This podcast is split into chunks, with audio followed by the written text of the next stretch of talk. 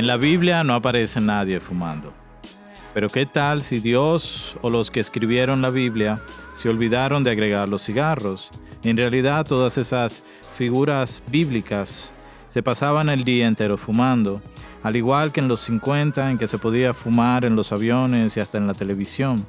Y yo imagino a todos esos gloriosos judíos llevándose sus cigarrillos a los labios y expulsando el humo por las narices lo que aguardan por sus visiones o porque Dios les hable.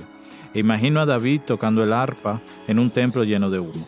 A Abraham fumando cigarro tras cigarro antes de decidirse a matar a Isaac. A María fumando antes de darle a José la noticia de que está embarazada. E incluso imagino a Jesús sacando un cigarro de detrás de la oreja y fumando para relajarse antes de dirigirse a las multitudes reunidas en torno suyo. Yo no soy un fumador, pero a veces me vienen ganas y fumo, como en este instante en que miro la lluvia caer tras la ventana y me siento como Noé cuando esperaba que pasara el diluvio y se la pasaba de arriba a abajo por toda el arca, buscando dónde había puesto esa maldita cajetilla. Hola, yo soy Fran Baez y estás escuchando Gente Brava. En el día de hoy conversamos con Frank Baez, poeta, narrador y cronista dominicano. Gracias Frank por recibirnos en tu casa. Gracias a ustedes y contento de estar aquí. Frank, has dicho anteriormente que tu papá tuvo todo que ver con tu amor por la lectura y posteriormente porque comenzaras a escribir poesía. ¿Nos puedes contar un poco sobre eso?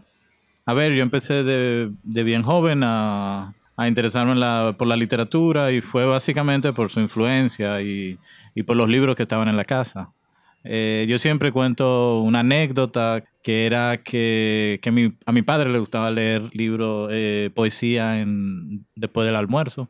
Nos reuníamos todos alrededor de, ahí de la mesa y él leía poemas.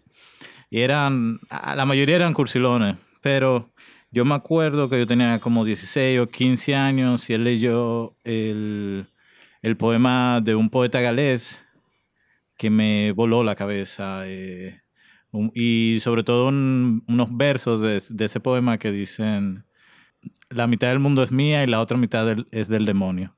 Y eso a mí me causó como una impresión. Y yo dije, wow, pero ah, yo quiero averiguar sobre esa cosa. Me gustaría escribir así, me gustaría como... Eso, eso es lo que me llama la atención. Y, y, yo creo que con ese verso que me leyó mi, mi, padre fue, fue la manera en que yo entré a la literatura, fue la manera en que yo empecé. Yo escribía como canciones, escribía cuentos, como todo el mundo, en la página de, en la última página de, la, de los cuadernos del colegio. Pero aquí fue como que, que me lo tomé como en serio, ¿verdad? Como yo dije, wow, esta puede ser como algo a lo que yo me puedo dedicar porque me gusta, porque es algo que, me, que me apasiona. Y entonces sí, yo relaciono mucho eh, mi interés por la literatura, por la escritura, por la investigación y por la curiosidad también a, a mi padre, sí. ¿Crees que si en ese ejemplo hubieses llegado a la poesía y la escritura? Por ti mismo, tal vez. Puede, yo lo he pensado mucho y digo que, que bueno, que sí, que, que me hubiera interesado en algún momento por la literatura, porque me interesan las palabras, creo que esa es mi forma de expresión, pero me hubiera tomado bastante. Y lo digo por, la, por algo que es muy triste, que tiene que ver con la educación mm, dominicana, que realmente lo que enseñan de literatura, lo que enseñan de poesía, es para tú no volverte a interesar en tu vida en eso. La manera en que se enseña es muy, eh, es muy caótica, es muy, yo diría, mala. Entonces me hubiera tomado mucho tiempo encontrarme con estos con estos escritores que me interesaban, ¿verdad? Por suerte tenía como ese atajo y ese privilegio de tener eso, como te dije, una biblioteca en la casa, eh, mi padre que era apasionado de la, de la, de la poesía, de la literatura, entonces ahí la tuve fácil, comparado con mucha gente, sí. Definitivamente como que los métodos que usamos en, en, la escuela tradicional no nos alimentan tal vez esa semillita de, de tú querer hacer poesía. ¿Crees que se debe a más que nada como la selección de las obras que te, como que te mandan a leer o es más que nada porque no estamos en contacto tal vez con una poesía más vanguardista o más moderna? Wow, sí, muy buena pregunta. Muy buena pregunta. Yo creo que yo creo que pueden ser las dos cosas, pero yo creo que lo que falta es pasión. Porque cuando tú sientes que alguien está enamorado de algo, puede darte trigonometría y a ti te va a encantar. A mí me pasó, me pasó en el colegio, me pasó en la universidad con profesores de, de, de, materia que no me interesan tanto. Yo diría que la pasión. Pero por otro lado también lo que tú dices de una poesía más vanguardista, claro, hace que una poesía que maneje el referente eh, más cercano, hace que que, que, los jóvenes se acerquen más. Cuando tú estás hablando de cosas más contemporáneas, de alguna manera tú te sientes interpelado. Entonces yo creo que sí, que, que puede ser una mezcla de ambas cosas. Aunque de pronto tú te leas a Shakespeare, tú te leas a Cervantes, a, a Quevedo o a Sor Juan Inés de la Cruz, y tú te sientes que, que sí, que es algo muy de ahora, muy contemporáneo. Sí. Y el profesor está ahí para ayudarte a, a descodificar ciertos símbolos, ciertos códigos que quizá en ese momento tú no manejas, palabras, para eso es que está el profesor. Entonces yo pienso que, que realmente en mi caso fue falta de pasión por muchos profesores y creo que eso se siente y te lo digo porque yo conozco un montón de gente que dice, sí, me gusta la poesía porque yo tomaba clase con tal profesor y decía, y se saben los poemas que le enseñaron cuando tenían 14, 12, 9 años. Entonces, para mí es importantísimo, sí, la, la educación, esa educación eh, primaria, secundaria, muy importante. En una entrevista en El Espectador dijiste que que, si, que tu papá te propuso en algún momento que si el trabajo te impedía cultivar como ese talento por la poesía, que dejaras el trabajo y que él te, que él te ayudaba con el dinero. ¿Crees que en ese sentido es posible desarrollar los talentos sin, sin ese tipo de apoyo en, en tu casa? Sí, yo creo que es muy difícil aquí en China. O sea, yo creo que el apoyo familiar y si tú te pones a ver en la historia de la literatura, en la historia del cine, en la historia bueno, de cualquier disciplina, importantísimo, porque realmente son como empresas, son aventuras a las que tú te lanzas, en que tú no sabes de, qué tú vas a vivir, qué, te va a sostener eh, y todo eso. Entonces, tú tener el apoyo de temprano, de familiares, hacen que, que también tú no pierdas mucho tiempo y te pongas a trabajar en lo que, en lo que realmente te apasiona. Claro. Eh, mucha gente, y te lo digo porque se repite continuamente en talleres literarios que he impartido, o, bueno, yéndolo en la calle, la gente dice que, bueno, me, me apasiona mucho la, la, escritura y eso, pero ahora no me puedo dedicar a eso. Y lo postergan a cuando tengan, no sé, 50, 70 años o algo así. Cuando realmente la vida es ahora y ahora es que uno tiene que, que trabajar, que escribir, o sea, a escribir se aprende escribiendo. Eh, ¿verdad? Entonces, no son cosas como que tú la puedes postergar pensando que en ese momento que tú lo vas a lograr eh, desarrollar, o qué sé yo, quiero hacer una película, entonces, pero la pienso hacer a los 47 años o, algo así.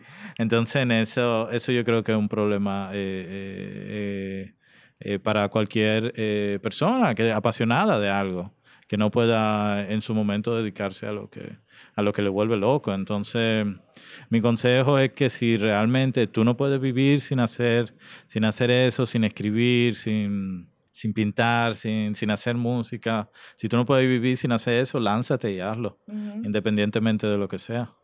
Sabiendo, claro, que, que es difícil para, para, para, tener una vida normal. Una vida normal eh, sin eso es mucho peor. Claro que sí. ¿Te parece que todos tienen el talento de escribir? O sea, todo aquel que sea un interesado en escribir realmente puede hacerlo y ser tal vez, o sea, vivir de ello. ¿Basta solamente con tener la pasión por escribir poesía o realmente hay algo detrás de ahí que hay que, no sé, que hay que nacer con eso de, de momento? Sí, yo creo que sí, pero yo creo que, que es la pasión con lo que uno nace. Yo creo que el talento es sobre todo dedicación, es sobre todo amor al, a tu trabajo. Y claro, tú con el tiempo te vas a dar cuenta a qué nivel de, de tú llegaste, del trabajo que tú hiciste, de, la dedicación que, que, le, que, le, que, le, dedicaste a eso, ¿verdad? Con el tiempo tú te darás cuenta. Ahora bien, es lo que te digo, postergarlo, si tú lo postergas en ningún momento te vas a saber si se pudo o no se pudo. Entonces, cuando te dicen que tiene talento o no tiene talento, a mí me parece también que, que una manera de, de, quitarle mérito a alguien, de quitarle poder y, de, de, y de desentusiasmar a alguien. esa pasión que tú tienes, que es tan alocada, tú la dejas después de tres años, es que realmente no era tan, no era tan fuerte, ¿no? Pero si tú sigues insistiendo, si tú sigues perseverando y tú sigues escribiendo, tú sigues sacando libros, tú sigues haciendo tus cosas, tú te vas a dar cuenta que, que quizás no es, la cuestión no es como que sean obras maestras, sino que ahí tú estás de alguna manera viviendo con eso, de que esta cosa es lo que te hace feliz. Y ya lo de que sean obras maestras, de que sean exitosos y vayan a perdurar en el tiempo, o lo que sea, ya no te importa, sino lo que te importa es que realmente tú te estás expresando de la manera genuina en que tú quieres hacerlo, en que tú eres uno con ese trabajo, en que realmente ese trabajo eh, te hace feliz, que yo creo que es lo más importante en esto. Para mí la escritura y el trabajo artístico te tiene que dar felicidad. Es lo que no quiere decir, claro, que tú estés escribiendo y te vas a estar sintiendo feliz, porque un, es bien traumático. Escribir, crear y eso te da mucho trabajo. Pero... Eh, si hay otra cosa que te da mucho más felicidad que escribir, que hacer tu arte, entonces realmente no, no te dediques a eso. Esto te tiene que, que, llenar, a mí me parece. Es difícil. Esos son esos momentos de, de, de, de aprendizaje, de, tomar esas decisiones, que son decisiones eh, importantísimas en tu vida, porque tú dices, me voy a dedicar a tal cosa. Eh, la, cuestión con la escritura es que tú puedes ser médico y así hay un montón de casos de escritores que han sido ingenieros y, todo eso. Bueno, en la música Jorge Drexler era médico también y empezó como su vida artística después de los 30 más o menos. Claro. No, y así hay muchísimos casos, ¿no? Hay, por ejemplo, ahora uno de los escritores norteamericanos más, más reconocidos, Donald Ray Pollock, y el tipo empezó a, a publicar como a los 55 años, algo así. Y es un señor que trabajó en una, en una fábrica la vida entera, una fábrica de papel, para y que en un momento dedicó, se dedicó a escribir. Y los libros de él son de una, una belleza y una locura que tú dices frenética. También te a entender eso, de que no hay, no hay una regla con la escritura. Tú tienes a Juan Rulfo, que escribió dos libros cuando tenía eh, menos de 40, creo, y no volvió a escribir más, lo dejó ahí y son obras maestras. Entonces, y hay gente que han escrito la vida entera y han escrito 100 libros y ninguno de esos libros tienen el nivel que tiene esa obra de Juan Rulfo. Entonces, también es eso de que no hay una regla definida de, de nada. Creo en lo de la pasión, ¿no? Sí. En que esto tiene que ser algo que te enamore, que te vuelva loco y que y ya no hay que buscarle más explicación. Es como si tú te enamoras de una gente, tú sabes lo que tienes que hacer. a pesar de, de, la pasión, ¿crees que eh, hacer arte es un privilegio? Totalmente, yo creo que es un privilegio. Y es lamentable que sea un privilegio tener que dedicarse a eso. O sea, tú te pones a ver cuánta gente en el mundo tiene que trabajar 10 horas al día y llegan eh, extenuados a la casa, que es imposible que se dediquen a hacer arte después de eso. Que incluso cantan en los lugares de trabajo, tratan de... Pero es una, es una realidad. Hay una, todavía vivimos en sociedades que son prácticamente esclavistas, tú, sabes. Entonces yo pienso en esos niños que empiezan a trabajar a los ocho años, que nunca llegan a tener una, una buena educación, ni nada de eso, y la vida entera se la dedican a ese tipo de trabajo, trabajo en manufactura y ese tipo de cosas que son esclavizantes eh, prácticamente. Entonces... Y la falta de tiempo, como de tener un momento de desarrollar. No, claro, imagínate, hay un momento, todo va, te va pasando el tiempo, van pasando las cosas, entonces creo que también tú tienes que saber eh, que tú tienes esa posibilidad, que tú tienes ese privilegio y que debes utilizarlo y que debes utilizarlo de la mejor manera, porque si no lo utilizas como en la, en la parábola, el talento se te va es un poco eso, cuando tú tengas esa posibilidad, exacto, tú tienes esa responsabilidad que, que, que, bueno, lamentablemente quizá no tanto para ti, pero el resto del mundo no la tiene, tú la tienes. Entonces haz algo con eso. En vez de estar perdiendo el tiempo, trata de evitar la pereza, dedícate, a, trabaja por eso.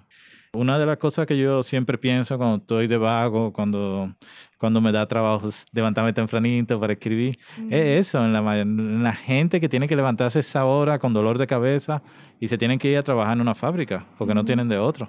Claro. Entonces tú te estás quejando porque, porque no puedes escribir un cuento, que no puedes escribir un poema, porque no puedes eh, terminar un guion cinematográfico o pintar o lo que sea. Entonces eso te da a entender de que aprovecha, aprovecha esa oportunidad. Conectando con eso, eh, en una entrevista tuya leí que cuando eres adolescente quemabas tus poemas.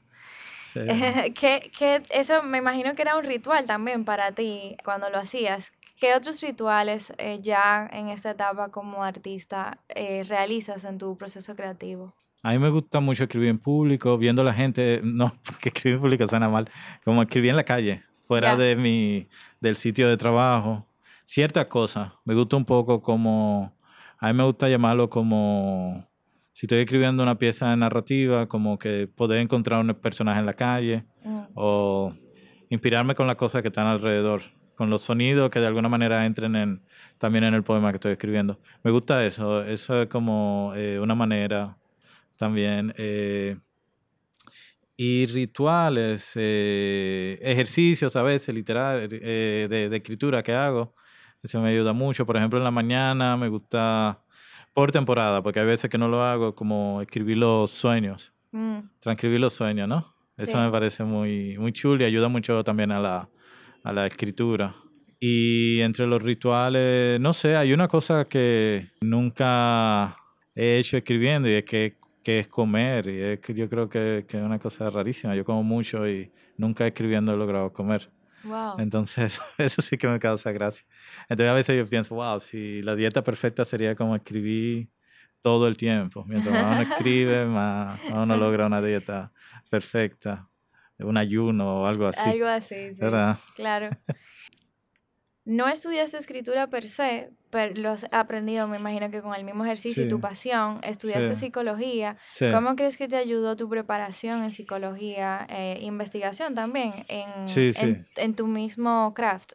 Yo de hecho empecé estudiando ingeniería, no pude porque había muchos hombres. Mm. Y yo me di cuenta que la de psicología todas eran mujeres. y yo dije, vamos a cambiarnos. Entonces me transferí a psicología tomando la clase, yo me acuerdo, la profesora decía nosotras, y a mí fue como, yo diría, yo diría que el primer encuentro con, con el feminismo y, con la cuestión del lenguaje, de cuando tú no nombras a todo el mundo, la cuestión eh, inclusiva y democrática. y yo me lo vi súper temprano ahí ya en la universidad. Eh, y cómo eso de que llamaran a nosotras, cómo eso me, cómo quizá yo no me sentía involucrado, no me sentía incluido, y cómo al final yo aprendí a, claro. a eso, a lo terrible que es esa situación. Entonces, psicología me enseñó como eh, cierta empatía, porque además todas eran hembras y cada vez que veíamos un ejemplo y uno tenía que hablar de sus experiencias, las chicas soltaban por ahí.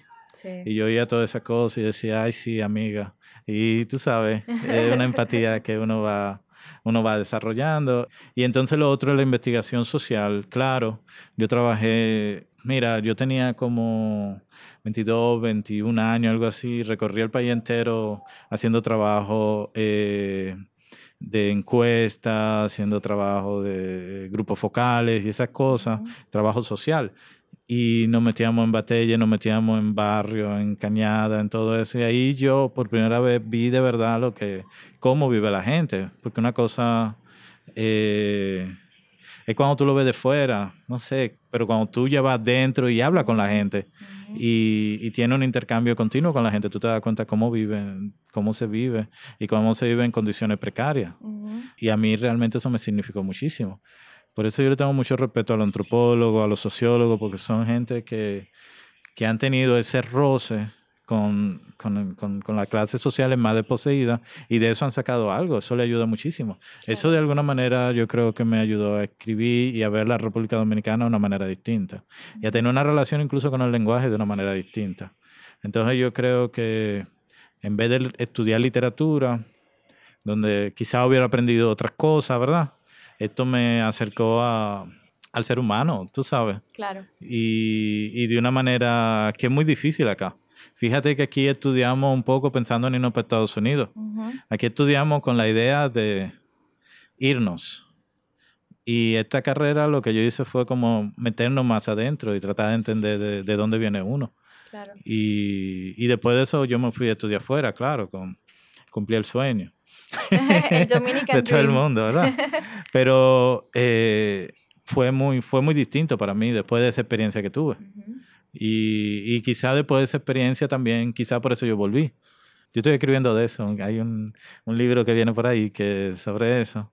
Pero sí, yo a veces pienso y digo como que que yo no tomé ningún, como una decisión, como que tú miras para atrás y tú dices, yo no debía hacer tal cosa. Y entonces yo pienso como que todo, pese a ser caótico y alocado, todo fue como perfecto y cayó en su, en su lugar ideal, de verdad. Y siento que, que nada, que lo que estoy haciendo tiene, tiene valor claro, no pudiera hacer la cosa siempre mejor, siempre, pero siento que estoy en un, en un sitio donde puedo, si me esfuerzo más, mejorarla, tú sabes, pero siento que estoy bien ubicado y eso me da mucha felicidad y tranquilidad también. Totalmente.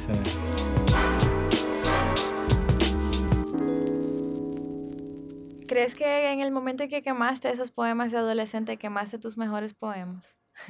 Sí, me gustaría pensarlo así, porque así te deja como esa idea de que, de que uno era buena, ¿no? y de, lo que, viene, bueno. entonces que no serán los mejores ya. Ah, yo quisiera, yo creo que cuando uno escribe siempre está pensando en hacer lo mejor de lo mejor. Claro. Ah, yo ahorita estaba escuchando canciones de Bob Dylan y decía de que, wow, este hombre con 78, creo que cumplió 80 ya, ahora no, no, no me acuerdo pero acaba de sacar un disco, entonces estaba oyendo las canciones de cuando tenía 22 años a la de ahora, del último disco que sacó, y tú dices, wow, él todavía está pensando que va a escribir la gran canción. Un hombre que ha escrito cientos de canciones. Mm. Entonces me gusta como esa idea de que siempre tú vas a pensar en que va a ser el mejor, el mejor poema, el mejor cuento, lo mejor de, de tu obra, ¿verdad? Que no es una cuestión de que de que ya eso quedó atrás y ya tú eres sencillamente alguien que va a vivir de la fama de algo que tú hiciste en un momento de tu vida, sino que esto es algo que todavía te levanta toda la mañana con una eh, curiosidad, con un, amor a tu oficio y de que te levanta pensando en que, que este día tú vas a hacer el mejor trabajo que tú has hecho en tu vida. Eso a mí me, eso yo creo que como el motor que, que te hace seguir en esto, ¿verdad? Que te hace seguir así, ayudar a hacer arte, a, a incentivar a hacer arte y eso. ¿Cómo empieza tu proceso creativo? ¿Tú tienes una idea de lo que vas a escribir específicamente? ¿Te llega sola o lo vas escribiendo, o sea, vas escribiendo y te llega la idea? ¿Cómo funciona eso para ti? Sí, eh, es un poco lo que tú dices. Yo creo que llega solo. Hay cosas que te llegan solas y tú vas construyendo a partir de eso. Porque cuando, mm, yo creo que el proceso creativo no empieza cuando tú te sientas, ok, ahora este fin de semana yo me voy a dedicar a escribir. Sino, tú estás trabajando algo desde hace tiempo. Cuando ya tú te sientas en, en la mesa es porque ya tú has avanzado mucho ese proceso. Y tú te sientas con algo que tú vas a decir. Tú no te sientas a improvisar. Ya tú te sientas, quizá tú te sientes con la te sientas, ¿no? Con la primera oración que vas a escribir, con, o por lo menos con una idea de lo que tú vas a hacer, porque ya tú la has venido rumiando en la cabeza. Entonces a mí me funciona mucho caminar. Cuando tú caminas se te ocurren un montón de cosas. Eh, y como te digo, hay, yo llevo un diario de sueño, a veces llevo diarios por periodos. Y ahí también hay un material que se va fabricando poco a poco. Pero yo creo que te viene que de pronto te viene, tú te sorprendes y tú, ¿y por qué a mí se me ocurrió esto? ¿De dónde viene esto? Y te quedas pensando y ya empieza como todo el proceso, ya tú empiezas a ver algo que se va formando y ya cuando tú lo escribes, ya tú tienes, o cuando tú lo vas desarrollando, ya tú le metes como la literatura, ¿verdad? Claro. Pero esa idea abstracta que tú tienes viene de una manera viene de tú no sabes dónde. Y ese es el misterio interesante del arte. Claro. Que tú no tienes el control total de lo que tú estás haciendo. Es algo que, que como si te lo dictara una fuerza misteriosa. Eso iba a decir, que hay, hay, hay, escritores que lo dicen como una fuerza divina, de cierta forma. Sí, exacto, divina, misteriosa, puede ser que te susurre Dios al oído, te susurre el diablo, uno nunca sabe, pero es algo que, que tú sabes que viene de otro lado. ¿Y tú crees que, o sea, las ideas, si te llega una idea, le llegó también a otra gente si tú no la atiendes? Sí, yo creo eso sí. Yo creo que, y también creo que, por eso yo no recomiendo que la gente te que desde que tiene una idea la tira en Twitter como, sí. por Dios, tú estás agotando tu idea, no sea tonto. Esa idea déjala que madure y haz algo creativo con eso. Usa Twitter para otra cosa, promoción, no sé, o vender y algo así. Pero hay gente que dice cosas geniales en Twitter y de pronto nosotros los otros nos la cogemos y hacemos poemas con eso. Digo yo, es algo, está ahí, ya tú lo lanzaste al mundo. O sea, yo creo que tú, quizá lo más, lo más interesante aquí es desarrollar tu, eh, tu trabajo. porque es que es verdad, uno, a medida que uno escribe se le van ocurriendo cosas, pero también tú piensas, wow, esto, con esto yo voy a, este va a ser el principio de un poema, o esto va a ser un verso, o esto va a ser eh, la primera línea de un cuento, o esto va, lo voy a utilizar en un diálogo. Como tener tus recursos, tú tienes tus recursos que tú vas tomando de, de varias partes. Entonces, eso lo he visto mucho, que, que mucha gente como que agota por ahí, que cuando uno tiene una idea tiene que desarrollarla porque realmente otro lo va a hacer. Yo creo que sí.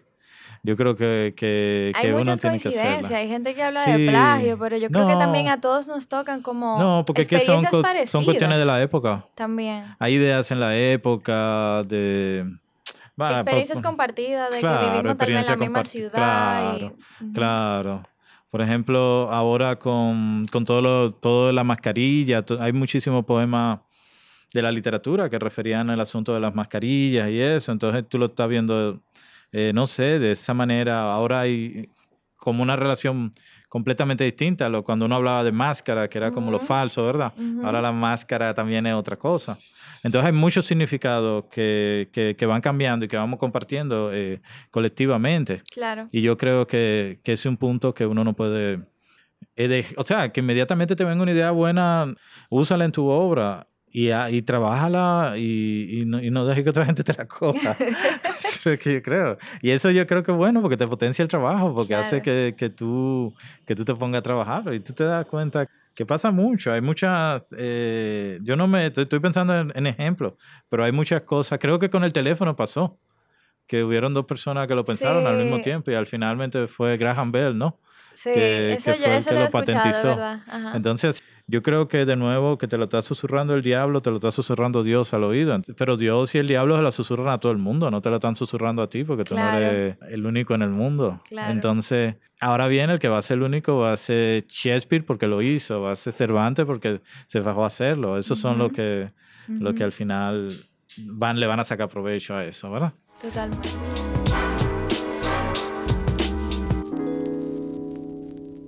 Hablando ahora de ideas, si te llega una idea ahora, ¿tú la piensas como un poema, como algo para el hombrecito, como un cuento, como algo narrativo, es o simplemente no tiene forma y tú lo conviertes en lo que Sí, te ánimo? toda la forma que tú dijiste, yo creo que y esa última parte me gustó como de porque algo así como corpóreo que uno le va dando forma con el trabajo eh, literario. Eh, yo me acuerdo que estaba haciendo un poema que se llama la, Las aventuras de la bibliotecaria, que tiene un título como de novela o algo así. Y yo nunca lo había pensado que, que, iba a terminar como un poema. Yo lo acabé escribiendo como un poema. Pero siempre pensé que, que iba a ser un cuento, porque parece algo narrativo, ¿no? Y se convirtió en esa otra cosa. Pero ese título yo lo fui arrastrando por mucho tiempo. Entonces yo creo que que así pasan con muchas cosas. Tú no sabes al final qué, eh, tú vas a hacer con ese material. Es lo que te digo de lo de, de, Twitter. De, Tú nunca sabes que, en qué se pudiera convertir eso si tú no lo hubieras subido a Twitter, ¿verdad? Entonces, eh, sí, yo creo que pueden tomar diferentes formas. Y también me gusta jugar con eso, de que una cosa tú lo puedas decir tanto en poesía como en, en una canción o en un cuento o que forme parte de una novela o de un diálogo, porque te da a entender que, que sí, que porque puede tener, puede tener diversas formas. Eh, y a mí me gustaba, me gusta algo que yo leí hace poco, o no sé si fue, no sé, creo que fue una entrevista que le hicieron a Anton Chekhov, el, el escritor ruso, y le preguntaban que, que en qué se inspira para escribir cuentos, y él dijo de que parece que había un cenicero en la mesa, y él dijo, ese cenicero, de ese cenicero voy a hacer un cuento. Entonces, así, el tipo, yo voy a hacer de lo que, de lo que haya en el momento y con eso yo voy a trabajar. Claro. Que no es tan bien. Y eso a mí me encantó porque es como yo le voy a meter todo mi trabajo para que esto quede, quede bien hecho. Y eso, eso me gusta. Porque también te quita la idea como de pereza, de tú estar esperando un momento divino, una intervención de una musa o de, o de lo que sea, un momento en que tú te sientas súper así eh, estimulado para escribir, cuando uno debería estar haciéndolo a cada momento. Claro. Y está pensando y pensando y pensando cosas, ¿no? Claro. ¿Quién dirías que ha sido tu mayor influencia a nivel artístico? Ah, wow. Es que son muchos, yo diría, son mucha gente de diferentes disciplinas. De verdad, eh, como que como que yo no veo, como que no tengo el altar así de un... De una sola. sí, de un, como de este santo al, en él es que me quiero convertir. Yo me, me acuerdo que hay una biografía de, de David Foster Wallace que ponen que él se veía en el espejo como si fuera Thomas Pynchon y ese era como al, al que él se enfrentaba y todo eso. Entonces yo no lo veo, eh, yo no lo veo tanto así. Tampoco tengo como esa eh, competencia eh, también que pasa mucho.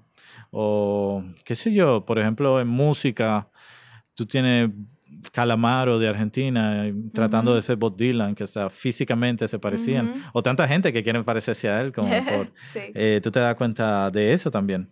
Entonces, yo, a mí sí, me influyen muchísimo y constantemente eh, voy cambiando. Trato de leer mucho, trato de escuchar mucha música, de, ver películas, de ver muchas cosas como que me, me, influyen de distintas maneras, pero... Y trato de que quienes me influyan sean por diferentes cosas, ¿verdad? Para evitar eso. Porque yo sí, yo entiendo como que, que es muy fácil que... Porque que de pronto tú tienes tal escritor y tú dices, wow, eso es lo que yo quiero, porque es que te deslumbran tanto y tú dices, estos tipos son perfectos, eso es lo que yo quiero hacer con mi, con mi obra, pero es que ellos ya lo hicieron, entonces ahí está el punto, tú tienes que partir de, de la nadie, hacer lo tuyo, de nuevo, como crearlo, ¿no? Y claro, hay mucho, hay, por ejemplo, a mí me interesó mucho Dylan Thomas, me gustaba el poeta Rambo, me gustaba, eh, no sé, yo leía mucho a a Borges. Borges me gusta mucho, me interesa muchísimo. Y después de todos los clásicos, yo no soy tan iconoclasta en, cuanto a gustos, de que son como escritores perdidos, ¿no? Shakespeare, tú te lo lees. Me interesaba mucho César Aira, que es un escritor argentino bien, bien extraño.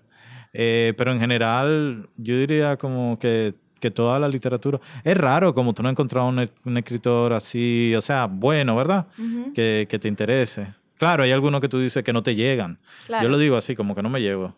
Pero sí, la influencia es, constante. Y claro, ahí después hay ciertos autores, ciertos músicos que tú vas allá y tú sabes que esos músicos y esos eh, autores, esos cineastas, inmediatamente tú accedes a ellos, tú sabes que te vas a sentir iluminado, que son como los maestros que te van a decir que eh, esto está bien, esto que tú estás haciendo va para algún sitio, etcétera.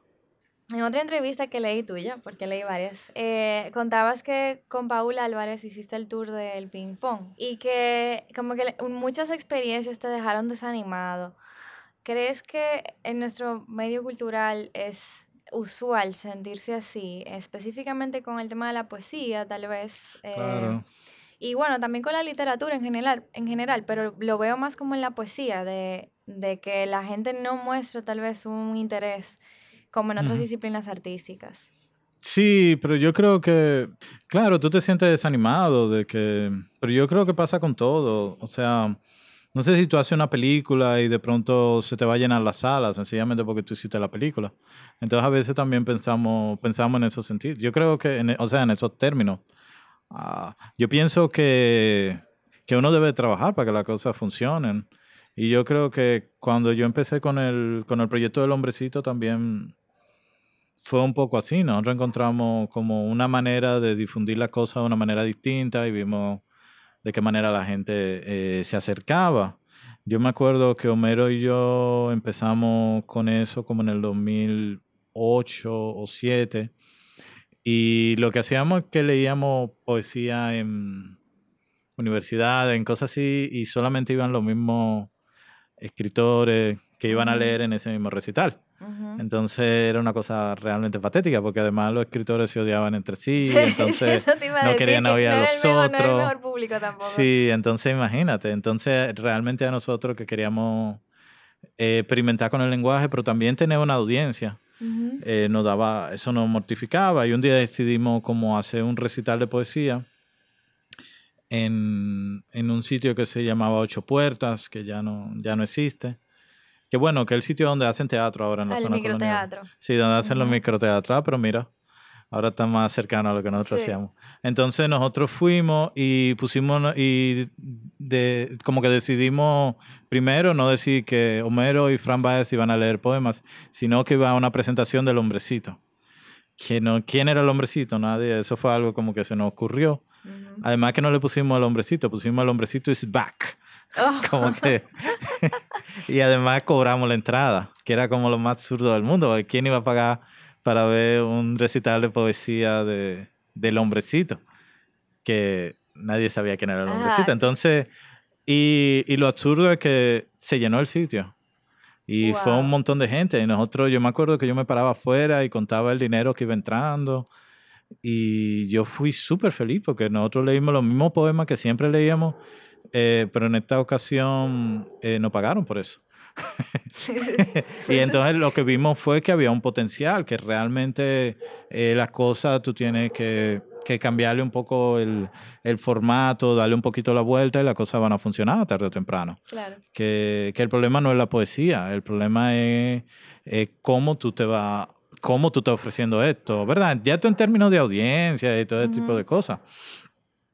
Y entonces ahí ya, claro, claro, vimos que había un potencial y ahí fue que empezamos con, con la banda y ya el hombrecito se volvió una banda con el tiempo. Tenemos tres discos y no sé, nos hemos presentado en varios países.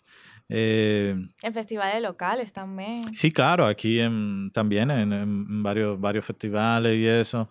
O sea que, o sea, para, para hacer algo que es netamente, que viene netamente de la poesía, porque todos esos textos que nosotros trabajamos en el hombrecito son textos que están publicados en libros y que se sostienen en la página. No son eh, canciones per se, siguen siendo poemas, esa es como la idea de nosotros. Pero el punto es que un poema puede ser cantado, un poema puede ser interpretado. Y para ponerte un ejemplo, nada más hay que pensar en Shakespeare. ¿Qué es Shakespeare? Shakespeare es teatro, Claro, pero Shakespeare tú lo lees en la página claro. y te sorprende y te deslu- deslumbra, ¿no? Entonces fue realmente como... Yo digo que, claro, uno se desanima porque tú dices, wow, mira, pero también, eh, de nuevo, insistir, perseverar y las cosas yo creo que, que van a encontrar su cauce, ¿verdad? Claro. Incluso aquí, que son tan complicadas todas las cosas. Sí, no, Incluso de- aquí. es una audiencia difícil. Es una o audiencia sea, difícil, sí. Sí, porque no está hecha. En los otros países tú sencillamente llegas y ya las cosas están, tan hechas. Tú, vas, tú mandas tu libro y te lo publica una editorial. Te pueden decir, bueno, no funciona el libro y tú lo mandas a otra editorial. Pero aquí tú tienes que crear una editorial pa- para lanzar tu libro. Exacto. ¿Te entiendes? Aquí todo hay que empezar. Y por otro lado, con el tiempo yo lo que me he dado cuenta es que, que eso hace que la literatura, ese, esa crisis hace que la literatura sea distinta, que la literatura tenga una personalidad distinta a lo demás. Y al final, eso que uno veía como una especie de, de problema, de, de pared, de muro, se convierte en tu potencia, se convierte en tu fuerza, se convierte... En tu y te- diferenciador también. Claro, tú te conviertes en, en, en algo que no existía anteriormente, porque tú estás trabajando desde la nada. Y esos son los trabajos que perduran, cuando, y eso es lo que le da originalidad a un trabajo. Y eso es lo que potencia la creatividad, cuando no había nada en un espacio y tú lo de alguna manera siembra esa semilla y eso empieza a florecer. Ahí es que realmente eso tiene más, más fuerza. Es muy difícil, da muy tra- mucho trabajo, tú puedes perder la piel en eso, pero al final eh, yo creo que vale la pena. ¿Tú crees te atreves a hacer a darle algún consejo a aquellos jóvenes que quieran escribir eh, o que tengan como el, ese, ese, esa semilla de la poesía?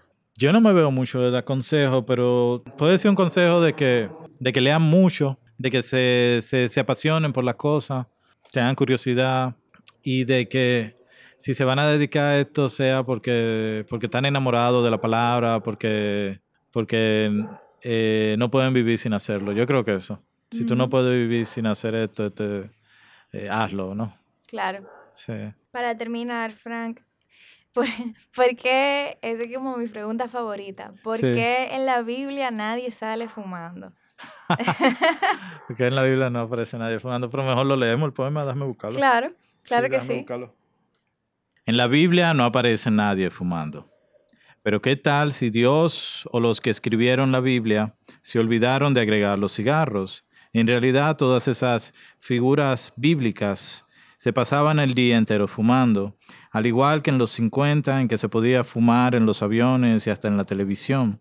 Y yo imagino a todos esos gloriosos judíos llevándose sus cigarrillos a los labios y expulsando el humo por las narices en lo que aguardan por sus visiones o porque Dios les hable. E imagino a David tocando el arpa en un templo lleno de humo. A Abraham fumando cigarro tras cigarro antes de decidirse a matar a Isaac. A María fumando antes de darle a José la noticia de que está embarazada. E incluso imagino a Jesús sacando un cigarro de detrás de la oreja y fumando para relajarse antes de dirigirse a las multitudes reunidas en torno suyo. Yo no soy un fumador, pero a veces me vienen ganas y fumo, como en este instante en que miro la lluvia caer tras la ventana y me siento como Noé cuando esperaba que pasara el diluvio y se la pasaba de arriba a abajo por toda el arca, buscando dónde había puesto esa maldita cajetilla. Buenísimo. Gracias, Frank. Muchas gracias a ti. por leernos y por recibirnos en tu casa. Gracias a ti. Yo